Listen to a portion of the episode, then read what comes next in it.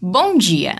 Neste domingo, dia 29 de agosto, foi celebrado o Dia Nacional de Combate ao Fumo, uma luta de extrema importância, principalmente durante a pandemia da Covid-19. Para falar um pouco melhor sobre esse tema, no quadro Viva com Saúde de hoje, nós vamos conversar com o Dr. Diogo Sandri Soligo, diretor técnico do Núcleo Idoso e Doenças Crônicas de Caxias do Sul, que vai explicar pra gente como o cigarro afeta a saúde dos seus usuários e como as pessoas podem superar esse vício. Bom dia, doutor.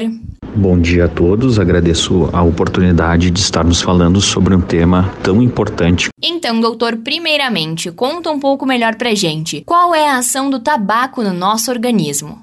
Bom, primeiramente, o fator mais importante em relação ao tabagismo é falar que ele é a maior causa evitável, isolada de adoecimento e mortes. Ele é um fator de risco para diminuição da longevidade e da nossa qualidade de vida. Em média, um cigarro nos tira 3 minutos de vida. Ele apresenta, dentre todas as composições, mais de 1.500 substâncias nocivas à saúde. O tabagismo tem uma prevalência na nossa população de mais ou menos 14,7% na região sul do país.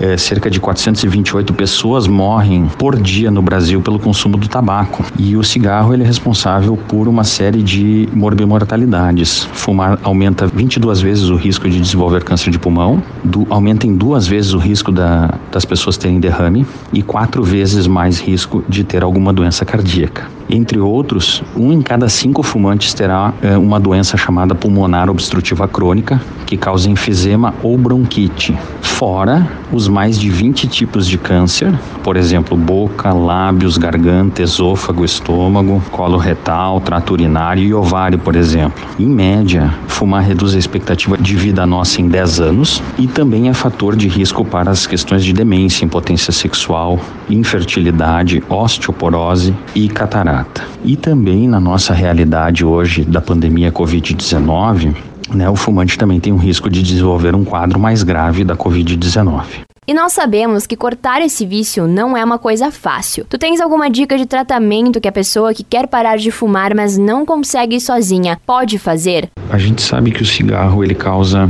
três tipos de dependência: a dependência química, que seria a fissura e a compulsão por fumar, que está diretamente relacionado à nicotina, uma dependência psicológica, porque o cigarro às vezes age como um, um alívio do estresse, como um companheiro, então acaba causando uma dependência psicológica, e um terceiro grau de dependência que é a dependência do hábito, do comportamento, que a gente geralmente associa o cigarro aos hábitos do café, associa ele também com o álcool, com as refeições, então isso vai se tornando um hábito. Então o tratamento do tabagismo ele é fundamentado justamente em eh, combater esses três tipos de dependência.